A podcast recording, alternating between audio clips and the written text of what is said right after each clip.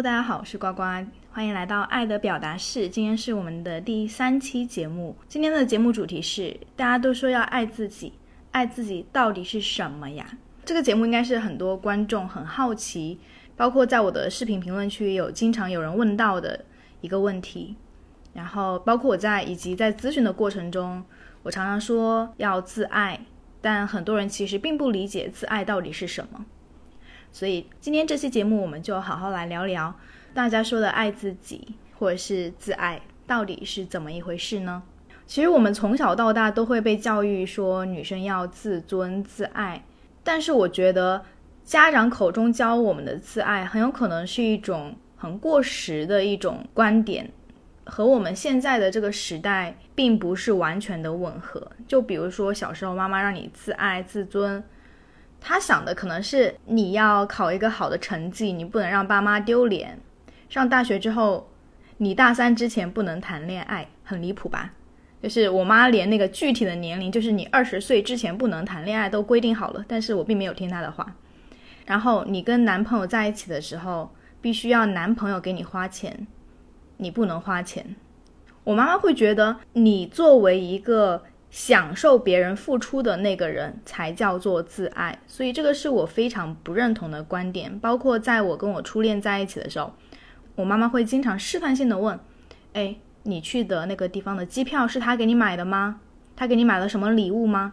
老是给我灌输这种观念就是，你是一个女生，你要自爱，你不能这么轻易的给别人你所拥有的东西，你必须是别人给你什么，你作为那个。获得利益者才是真正的自尊自爱，说明人家把你看得很重，很重视你，这个叫自爱。我当时听到这些话，我觉得很不舒服，所以我会反驳说，我觉得男生女生平等付出都可以，但是我具体说不出一个所以然，就是我为什么说男生女生平等付出就可以，背后的这个逻辑到底是什么？就那个二十岁的自己，其实是不理解你说的很多话背后它到底意味着什么，以及。我妈妈说的那些话让我感觉到很刺耳，让我感觉到很不舒服。到底是什么东西让我感觉到很不舒服？其实很多概念是我们在不断的成熟、与他人、与社会接触的过程中，不断的去修正自己的一些想法，不断的去深挖为什么这个东西对我很重要。大家都说很重要，那它重要到底在哪里？那对于每个人的意义是不是不同不一样？不知道听众朋友大家有没有这样的感受，就是你越成熟，你可能恋爱的经验越多，你对于一些概念的理解会更加的清晰。就是当别人在说一些你无法认同的观点的时候，你能够嗯去反驳他，你能够说出个一二三四五所以然来，因为你有了一个自己非常清晰的框架。回到刚刚，我妈说，呃，一定要男生付钱，男生给你花钱才叫做自爱。这个为什么会让我不舒服？现在我想我已经有了一个答案，就是他把我放在了一个必须被照顾者的一个角色，就是女生就理所应当要被男人照顾，被男人宠爱，男人给女人花钱。但是他把我放在一个被照顾者角色的时候。没有去教我说，女生也要独立，女生不应该只是依靠男朋友。嗯，如果男朋友不尊重你，你也可以反抗，你也可以离开他，好好做自己。我觉得这些是更重要的东西。那在我咨询的过程中，我发现很多女生都有一种受害者情节。什么叫受害者情节？就是她老是会觉得在恋爱中的伤害都是对方造成的。如果对方像我想的这样去做，那我今天就不会这么痛苦，我也不会想要去改变他。他为什么不听我的？他为什么前期对我很好，后面又对我变得冷漠了？就是他们老是觉得自己是一个被伤害的人，而没有去想在这段关系中自己应该要承担什么样的责任。就比如，如果我只是一个一味向男生索取的一个女生，我没有去为他付出，我只是一个高高在上的一个公主，就等着万人瞩目来宠我的话，那我对于他们的价值又是什么呢？为什么人家要一心一意的爱我？他如果前期对我很好，然后得到了我之后，那我们靠什么去维系这段关系呢？真的只是因为爱吗？这个就是一个很底层的逻辑问题。就是我们只看到了最表象的，男生要宠女生，那没有去想那背后付出的代价到底是什么。这个观点真的是合理的吗？其实关于自爱的概念的探索，我是经历了一个很漫长的过程，包括我今天也一直在有意识的去做一些自爱的行为，试图去克服自己人性中的那种贪念和懒惰。具体我们接下来可以展开说一说。以前的我其实也是一个蛮不自爱的人吧，就现在反思回来看，就比如说。我常常会情绪非常的不稳定，因为男生的一举一动、一言一行，就导致我整个人非常的难过、伤心、沮丧。但是我没有去察觉我的难过背后到底是什么原因，甚至在对方已经很冒犯我的时候，我竟无力反抗。无力反抗，并不是说有人控制我、压制着我，不要让我反抗，而是我不知道。我是否应该反抗？所以很多时候，我常常是压制住自己的诉求，压制住自己的脾气，没有去跟对方讲清楚我是一个什么样的人，对方以什么样的方式对待我是合理是 OK 的。举几个例子吧，我跟我初恋在一起的时候，他是美国人嘛，然后我第一次去美国找他，然后航班的时间我也早就已经告诉了他。只可惜我的航班可能早了三十分钟到，那按理说你可以在我落地的时候已经到了机场等我，那我等半个小时没有问题。那天正好是圣诞节，我觉得还挺温馨的，因为我一下飞机就跟那些机场人员说 “Merry Christmas”，大家都是很兴致冲冲的走下飞机和自己的家人相聚，而我一个人第一次到美国，踏上一个异国他乡，其实。我能够依靠的人只有他，这里没有任何我熟悉的人，所以我当然希望我下飞机那一刻就能看到他，但当时他还没有到，我觉得没有关系，我愿意去等，因为毕竟是我的航班早到了。可是我在机场整整等了两个小时之后，他才到，就我坐了十几个小时的飞机，然后到了机场，我却不能见到你，我甚至饿着肚子。十二月的波士顿超级冷。就是在一个非常冷的环境里面等了一个半小时，看到他的那一刻，其实我挺难过的。我甚至有点想立马就坐飞机回家，我不想再跟他见面了。一些很冲动的想法，但是我还是待在那儿了，待在那儿等他，直到他接我的那一刻，然后我们拥抱了，然后却好像什么事情没有发生一样，对方也没有做过多的解释。那一刻让我。觉得很不舒服，但是你又知道异地恋嘛，很久没有见面，我又好不容易到一个新的国家，我也不希望我们相处的不愉快，所以我把我自己的想法压制下来。我觉得我是不是不应该发脾气？那他迟到了一个半小时，那那就这样喽，那就睁一只眼闭一只眼吧。直到最后，我也没有去告诉过他这件事情，其实对我来说很介意。就我们已经分手很久了，但这件事情我一直记在脑海里。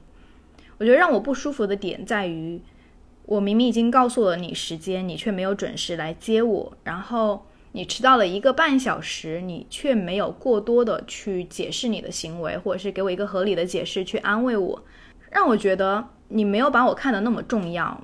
那就算是我不是你的女朋友，我作为一个朋友来到你这儿。你其实说了会来接我，但是为什么会迟到一个半小时？一个半小时相当于国内的一个小短途的一个飞行时间了，而我飞了十几个小时才到这儿，你居然还让我等了这么久，这是让我觉得很不理解、很不舒服的点。但我当时就选择没有去说。那如果是今天的我，我会直接告诉他说，你迟到了一个半小时，我不知道是什么原因。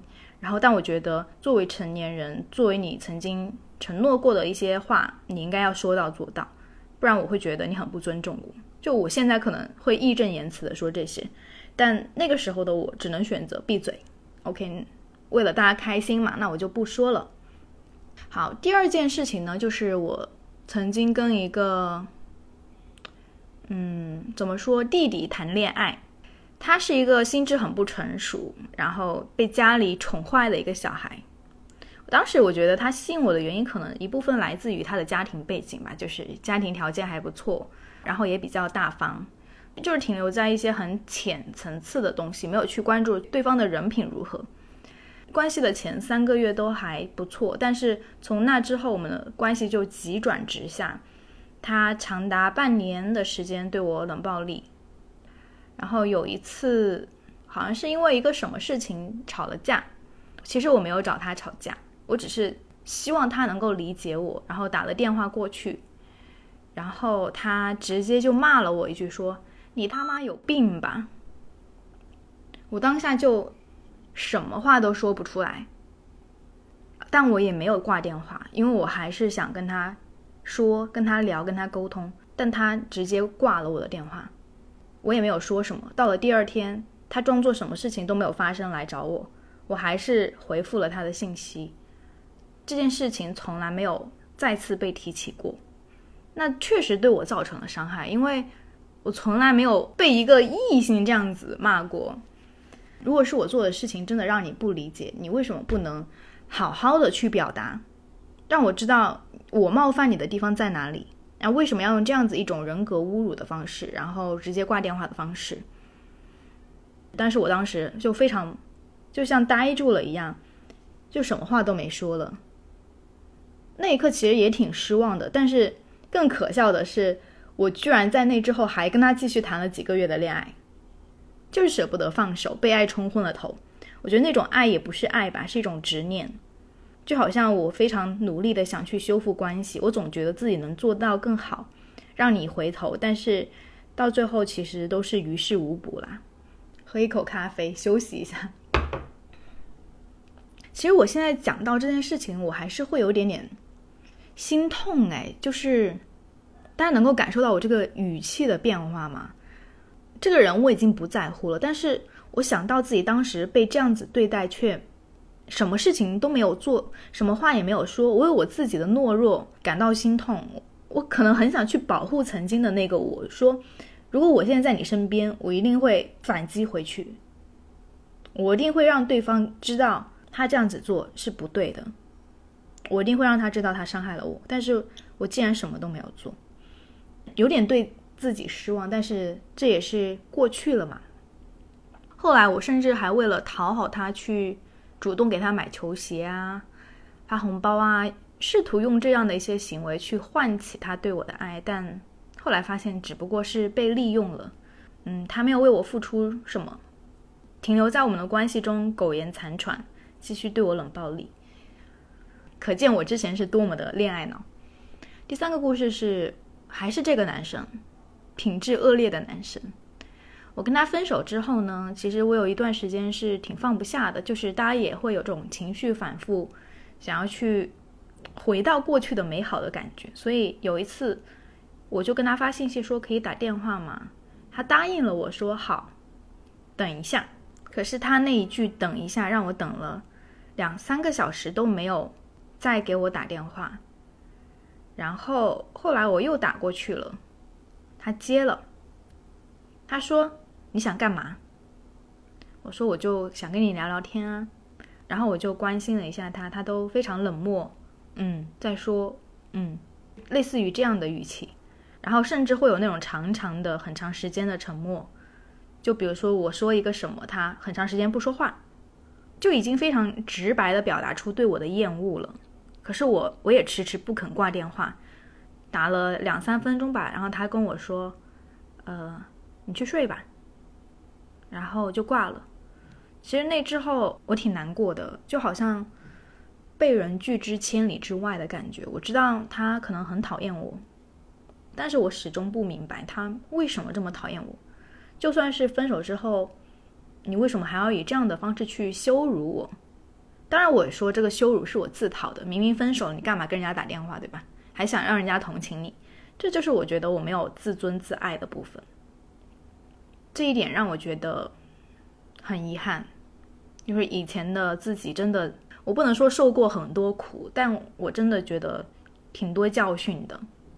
不知道你们有没有类似的经历？那我们这个沉重的一趴就过去了。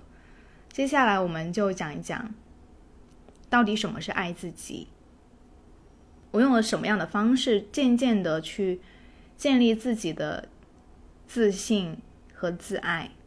我觉得爱自己有一个非常重要的标准，就是这个爱，它不是依靠别的人和事来带给我的，它是我无条件的对我自己的一种接纳，而我不需要别人的帮助来爱自己，就是先放弃掉那些，呃，我需要一个人来哄我，我需要谁谁谁来帮助我，这样才叫爱自己。其实是不需要的。如果我把爱自己寄托在另外一个人的身上，那我始终还是在逃避自己的功课。我需要有一个人来应对我的情绪，我需要有一个人来给我支持。我觉得这样对另外一个人来说也是不公平的。如果你首先不能做到自己爱自己，你为什么第一选择是把希望寄托在别人身上呢？而所谓无条件的接纳自己，就是我看到了我身上的好与不好，但是我都接纳一切。就像前面的那三个小故事，我之所以没有去反抗，其实背后有一个很底层的恐惧，就是我害怕失去他，我害怕我的反抗，我害怕为自己发声，从而让对方反感我，从而破坏了我们的关系。因为如果失去了他，那我的存在还有意义吗？因为我不是一个完整的自己，我需要另一半来拼凑起另外一半的我，而失去了他们意味着我不再完整。而爱自己的第一步就应该意识到自己就是一个完整的自己，不要再把希望寄托在别人的身上。OK，可能现在我现在经济条件不是很好，但是我要靠自己的努力去打工赚钱。可能我现在确实很容易空虚、无聊、寂寞，要用自己的方式去充实自己的生活。可能对方现在确实没有那么的在意我，那我要找到去爱我自己的方式，去把很多的爱留给自己。如果对方破坏了我的这个完整性，什么叫破坏了我的完整性？就是他在攻击，他在无中生有的攻击我，或者是他没有尊重我的人格。就是破坏了我自己的完整性，那么这个时候我应该义无反顾的去保护我自己，而不是什么事情都不做，没有为自己反抗，反而任由这件事情就这样糊弄过去，这都不叫爱自己。当然，我们有家人的爱、朋友的爱、恋人的爱，但如果没有自己对自己的爱，那爱自己它就是一个空谈，就是一件。非常危险的事情，因为你把希望寄托在了别人的身上。如果自己都做不到自爱，那么别人对你的爱就像一个毒药一样，你会上瘾。那上瘾之后你就离不开。但是人性是不可控的，当别人离开的时候，你就不再是完整的你，你的世界就会崩塌。就是这样的一个逻辑。举一个具体一点的例子吧，我之前第一期节目讲到不安全感。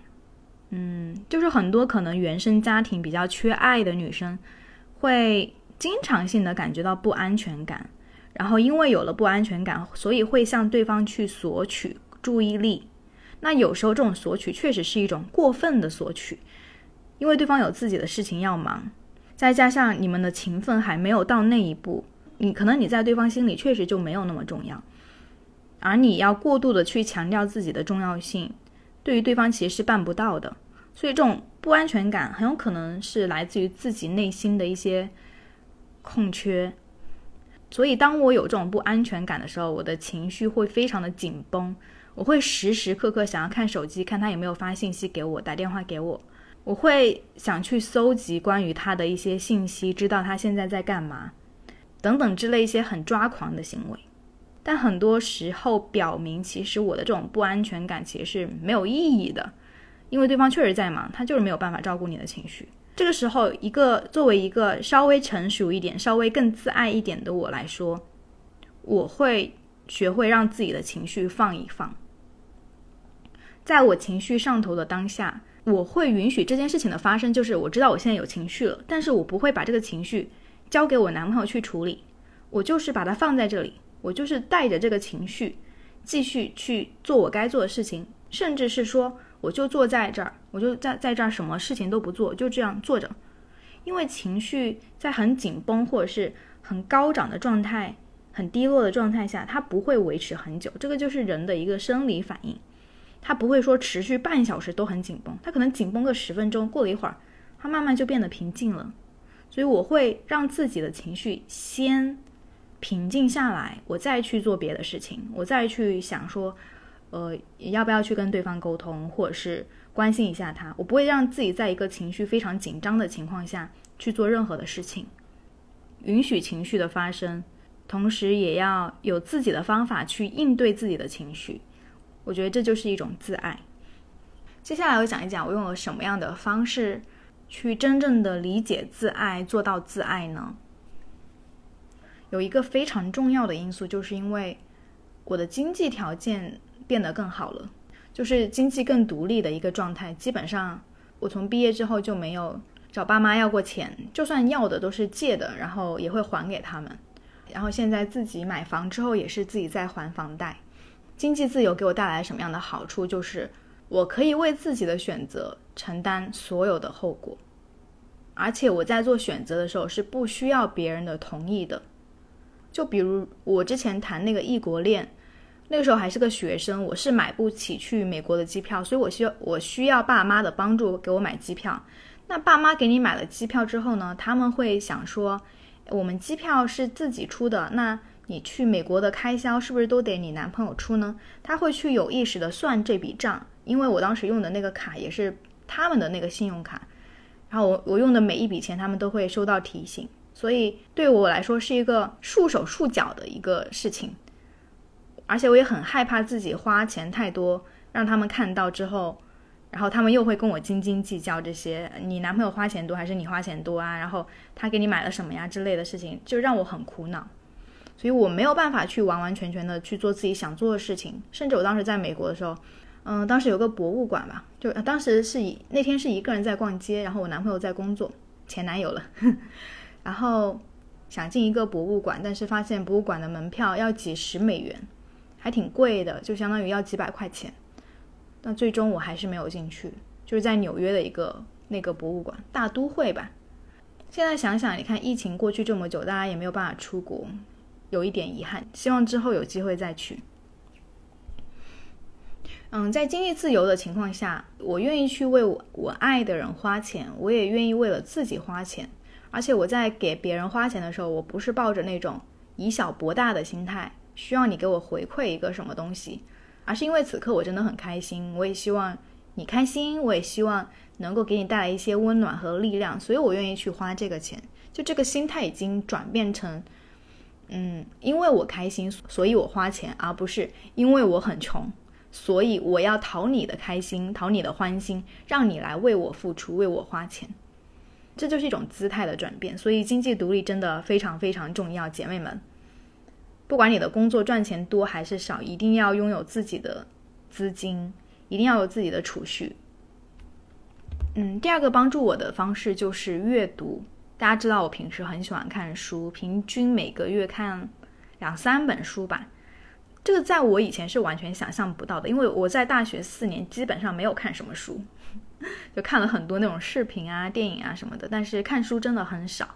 啊，真正让我感受到看书的乐趣，是因为我在跟那个品德不是很好的前任在一起的时候，我内心其实是有很多的痛苦纠结的，甚至是我感觉自己经常 emo，情绪非常不稳定。我试图去找到让自己情绪稳定的方式，但我发现好我自己好像没有这个力气去做到，所以后来我找到了一个方式，就是。我会去书店，我常常走进书店的那一刻，我会感觉到哇，闻到那些书本的香味，然后看到那些静静看书的人，我觉得时间都变得很缓慢了，我内心的那些焦虑也慢慢的沉淀了一点。然后在看书的过程中，我好像找到了一些问题的答案，这就是阅读的契机。从那之后，我就一直在保持这样的习惯，就是就算我不焦虑的时候，我也会去看书，然后看一些。心理学相关的书，之后有机会的话给大家推荐一些书。然后这些书是真的有帮助到我，也让我渐渐的树立起自己的一些价值框架，然后包括对我的内容创作也有很多的帮助。因为如果我们自己的眼界有限，其实我们看待的这个世界是很单一的，我们总觉得理所当然吧，就是这个世界就应该是我想象的这样，那别人就应该这样这样对待我。后来看了很多书之后，我觉得没有什么应该不应该，而是每个人都有自己看待世界的一套方法。我为什么要强求别人按照我的理解去做事情呢？难道我不应该拥有自己看待世界的这个视角吗？而且你看待世界的视角不应该只是一个单一的视角，你可以从正面看，从反面看，从侧面看，从上面看。当你看到了一个信息更加充分、全方位的去理解一件事情的时候，我发现很多时候能够帮助到我去把自己的心态放得更加的平和。嗯，作为博主的话，你们知道就是。压力还挺大的，因为如果视频数据不好，就会直接影响到我的收入啊什么之类的。嗯，然后也常常会有一些掉粉的压力。做视频的时候也会害怕说做一些敏感的话题会不会影响到自己的账号。其实要顾虑的东西比较多。刚开始做博主真的那段时间还挺压抑的，好像渐渐的感受不到做博主的快乐。到后面我自己怎么调整心态的呢？就是我不会太把数据看得更重要，因为有些视频确实是我想说的东西，只是说那个东西比较小众，没有太多人能够理解，所以它当然它的点赞收藏也不会很多。但这个确实是我想表达的，能够被一部分的人看到就有它的意义。当然视频数据很好，我当然也很开心。另外，如果我的视频能够帮助到这些人，其实也是在间接的帮助我自己。为什么？因为，嗯，现在找我咨询的女生其实还挺多的，当然也会为我带来一部分的收入。对于我来说很有意义的是，我能够去陪伴一个人度过失恋，或者是我能够去改变一个人的观念，嗯，或者是说常常有人跟我说，跟我聊完天之后感觉到心情很舒畅。就是整个人疏通了不少吧，可能就是把内心的一些执念和石头放下了。对于我来说，真的是一件很让我感恩的一件事情，就是我有这个渠道和能力能够帮助到别人。所以说，这就是当我把整个视角放得更广泛、更全面一点之后，自然而然就把很多焦虑放下了，因为我时时刻刻都在做自己认为对的事情，这个对的事情。也确实是有意义的。第三个方法呢，就是去和比你更优秀的人去接触，跟他们对话。我小时候有一种很狭隘的观念，就是我常常嫉妒那些有钱人，总觉得他们就是幸运啊，或者是爸爸妈妈有钱，所以你有钱啊，你凭什么先天就拥有这么多的资源？但是当我有机会接触到这些有钱人之后，我发现其实有钱人的世界。真的挺不一样的，就是他们看待很多事情的角度会从一个更加高的一个视角去看待，更加广泛的一个格局，而且反而不是那种自私的，反而是更加的去为别人着想。怎么说呢？就比如我曾经在朋友圈分享过这样的一个故事啊，就是我有一个做皮具的朋友，然后有一天我跟他吃一顿饭。吃饭的过程中，他在处理一些工作，然后他打完电话，我就问他怎么了。他说有一个客户欠了他一百万的一个款，然后一直在拖欠，没有给他。反正他当着我的面就是非常心平气和，给对方一个呃日期，说你还尽量在这个日期之前打款给我，这样子。就是整个过程中没有露出任何一点点愤怒啊、焦虑的那种感觉。然后讲完之后，又继续开开心心的跟我聊天、吃日料。然后可能我分享的那些鸡毛蒜皮的事情，在他看来根本就不是什么事情，但他还是非常乐于的去倾听我，给我一些建议什么的。那个时候我会感觉，其实一个有钱的人，他的背后是有一个很深的涵养和胸襟的。就那个胸襟吧，不是说他不在意这一百万。而是他的处事方式就是，虽然说一百万也很重要，但是我要享受这一顿晚餐，我不会说因为这一百万就让我焦虑，就对别人摆臭脸啊，或者是我就整顿饭我都吃得很不安心。对比之下，我跟你们讲个例子，就是那个还是那个渣男前任。有一次我们约好了去一起吃饭，然后吃饭前他爸跟他打了一个电话，可能就说了一下他吧，然后他就很不开心，所以在开车的过程中，就就一整个摆个臭脸。我找他说话，他也不说话。然后我就觉得你有情绪是你的问题，但是你答应了我跟我一起吃饭，你凭什么把这个情绪带给我？凭什么要破坏我的这个晚餐？我觉得是一件。很不礼貌、很自私的一个行为。跟有钱的人接触的过程中，我发现他们真的是既尊重自己又尊重别人。因为尊重自己，所以他们不会允许别人来做一些很无理的事情。如果有些人做的事情真的太奇葩、太无理了，他们会直接的无视，就宁愿冒着一些经济损失的风险，他也会无视这个人。那正是因为尊重自己，他们也尊重别人，他们不会把自己的情绪带给别人，他们有一套自己非常自洽的逻辑和处事方式。我觉得这个东西也是需要时间和精力来修炼的，我自己也在修炼的过程中。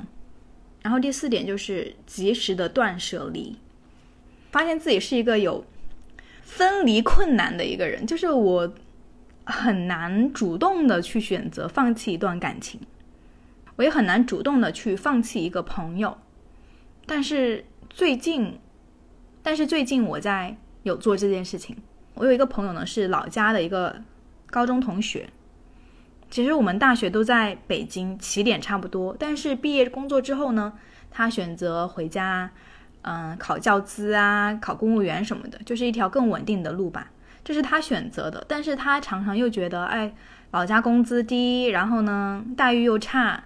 但是稳定啊，就他常常一边跟我抱怨，然后一边又在享受着这种稳定。但同时他说要去外面工作，我也很鼓励他去外面工作，但他没有迈出任何的一步。往往就是他找我抱怨，我给了他很多解决方案，给了他很多鼓励和能量，但最后我发现结果任何改变都没有，就这样的状态持续了整整两三年，就是抱怨我鼓励，没有改变。抱怨、鼓励没有改变，就这样的一个循环。到了某一天，他又来找我打电话了，因为我每次打电话都打一两个小时，其实对我来说消耗也挺大的。他又找我打电话，然后在那通电话中，我没有带太多的感情色彩，跟他讲了我对这件事情的看法，就是你到底是要待在原地呢，还是去试图找个工作？分析了一下利弊，然后他说好，谢谢。然后挂完这通电话之后，我就。再也没有联系过他了，我再也没有跟他朋友圈点过赞。我相信他也可能知道我的态度吧，就是我可能真的是把这个朋友渐渐的摆在了一个更远的位置，他对我来说没有那么重要了。因为我希望我的朋友是可以跟我一起成长、一起并肩前行的。毕竟大家也不是一个刚出社会的一个小朋友了，然后我们要为自己的行为负责。但我看到的是，他没有为他的人生负起责任，所以这一点让我很失望。所以朋友，然后也就渐渐放弃了。然后关于处理恋爱的事情，就目前，当然我跟我男朋友还是在一起。如果是以前，我会很纵容对方去怎么对待我，就是可能对方有情绪的时候，我可能就憋着不说，我可能会嗯刻意的去哄他。但是有一天呢，我男朋友。他很焦虑，可能在那个房间里走来走去。然后我给他准备了一个早餐，他一口都不吃，就他不吃，好像是给我摆架子一样的感觉。不知道大家有没有类似的经历？就是，就比如说有一天你在工作上遇到了不顺心，然后你回到家，你妈给你做了一顿晚饭，你说我不吃，但其实跟你妈没有半毛钱关系。当时他不吃，我就没有劝他吃，我把我自己的那一份早餐吃了，他的那一份就摆在那儿。然后他在那里焦虑，走来走去，我全程一句话都没有说，而且我没有被他的情绪所影响，我没有一直去想说你为什么不吃我的那个早餐，我去专心的做自己的事情。然后做完事情几个小时之后呢，我发现他自己悄咪咪的跑回去把那个早餐给吃掉了，就是可能是他自己心情好转的。我这个故事中的断舍离是指我们要有意识的和别人的情绪隔绝，就是这个是他的问题，是他的事情，他应该要对自己的情绪负责，我不应该要被他的情绪所感染，我要继续做好自己的事情就好。但以前我是很容易共情的一个人，就是别人很焦虑、很痛苦、很难过、很抑郁，我恨不得跟他一起得这个抑郁症，帮他。但我现在渐渐的放下了这种圣母情节、助人情节。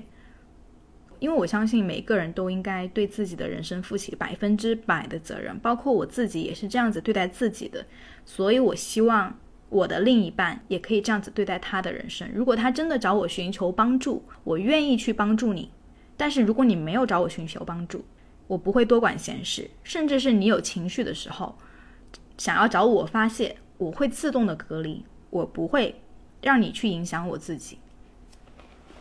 哇，今天这个话题。聊了挺久的，可能关于自爱真的是一个挺，嗯，挺丰富的一个话题，可以讲出很多东西。我觉得一个自爱的人是一个拥有松弛感的人，可能有一种淡然和释然吧，就是你看，就是你对这个世界有了一个自己比较成熟的理解方式和价值体系，你的世界不会那么轻易的为别人所动摇。或是因为发生了一件事情就轰然崩塌，你有自己的处事方式以及待人接物的方式，这种东西就是人在不断成长的过程中慢慢搭建起来的。但是很多人在逃避自己的功课，就是一切让别人来帮忙，让别人为你的情绪负责，这恰恰就是对自己人生的一种不负责。虽然说。人生很苦啊，也没有很苦吧。人生总是有起起落落，但是这个世界的样子取决于我们看待它的眼光。你要用怎样的一种姿态去应对人生中的那些挑战、不如意呢？我前天看到一句话说：“有自己的所爱之事，要远比有所爱之人重要，因为所爱之事很久而稳定，而且关键时能够救你。”沉浸进去，你就能忘记这个世界，看到更完整的自己。所以说，爱人先爱己。如果你连自己都没有爱的话，你根本就看见不到这个你自己真实的样子，你也没有办法去接受自己最真实的样子，你也没有办法去接受别人最真实的样子。就人与人之间都是相互的，这句话我不知道说了多少遍了，但确实就是这样。你接纳你自己，你就会有一个更加宽容的心接纳别人。你尊重你自己，你就会尊重别人。而你如果对自己是很苛刻的，你对别人也会很苛刻。那当然，别人跟你在一起也会感觉到很不轻松。有自己的所爱之事，真的挺重要的。像我现在就真的还挺喜欢自己在做的这些事情，包括录播课啊，然后做咨询，然后拍视频。都是我真正觉得有意义、很认可的事情，而这个东西是别人带不走的，也是我内心价值感的很重要的来源之一，也是别人看到我觉得我可能不太一样的闪光点之一吧。为什么说有所爱之事比有所爱之人重要？当然，这个观点不是绝对正确，但目前来说我是很认可的，因为大家把握不好这个度。就是如果你有了所爱之人，你非常非常的去爱这个人的话，你就会爱到失去自己，你就会无条件的为这个人去奉献牺牲，你会把过度的注意力去放在这个人身上，而牺牲的背后又带着期待，而期待无法达到的时候，你又会感觉到失望，被世界遗弃，你又开始由爱生恨。太沉重的爱和过度的牺牲都是不好的，所以爱一个人，我觉得要适可而止。就我尊重你，我关心你，但我并不会强求你爱我，或者是你对我怎么样。那当然，如果我感觉到了伤害，我会离开你，就适可而止，保持一定的距离。而对自己的所爱之事，为什么说更重要？我觉得沉浸在自己爱的事情上的时候，那件事情它是不会离开你的。那个事情始终是你的一部分，就是你想做你就做，你不想做你随时都可以离开。对于所爱之事，其实自己是更有掌控力的。当你沉浸到自己爱的事情的时候，我觉得那种兴奋感和充实感，是一件很幸福的事情。它并不亚于说有一个人爱你、守护着你，你而且你会特别有那种成就感，就因为这件事情是我自己办到的，你会看到自己的力量和勇气。相反的，所爱之人就没有那么靠谱了，就是你爱他，人家不一定爱你。嗯，所以要保持一定的距离，就像是你喜欢玫瑰的芬芳和美丽，但玫瑰也是带刺的，你不能太靠近去触碰它，因为碰到你会流血。你可以去欣赏它，但不要把它摘走，也不要去触碰它，保持像欣赏玫瑰一样的距离。我一个人自言自语讲了一个小时，希望今天的这一期节目对于那些。对于自爱有困惑的女生，包括男生朋友啦，有一些帮助。然后我们下期节目再见，拜拜。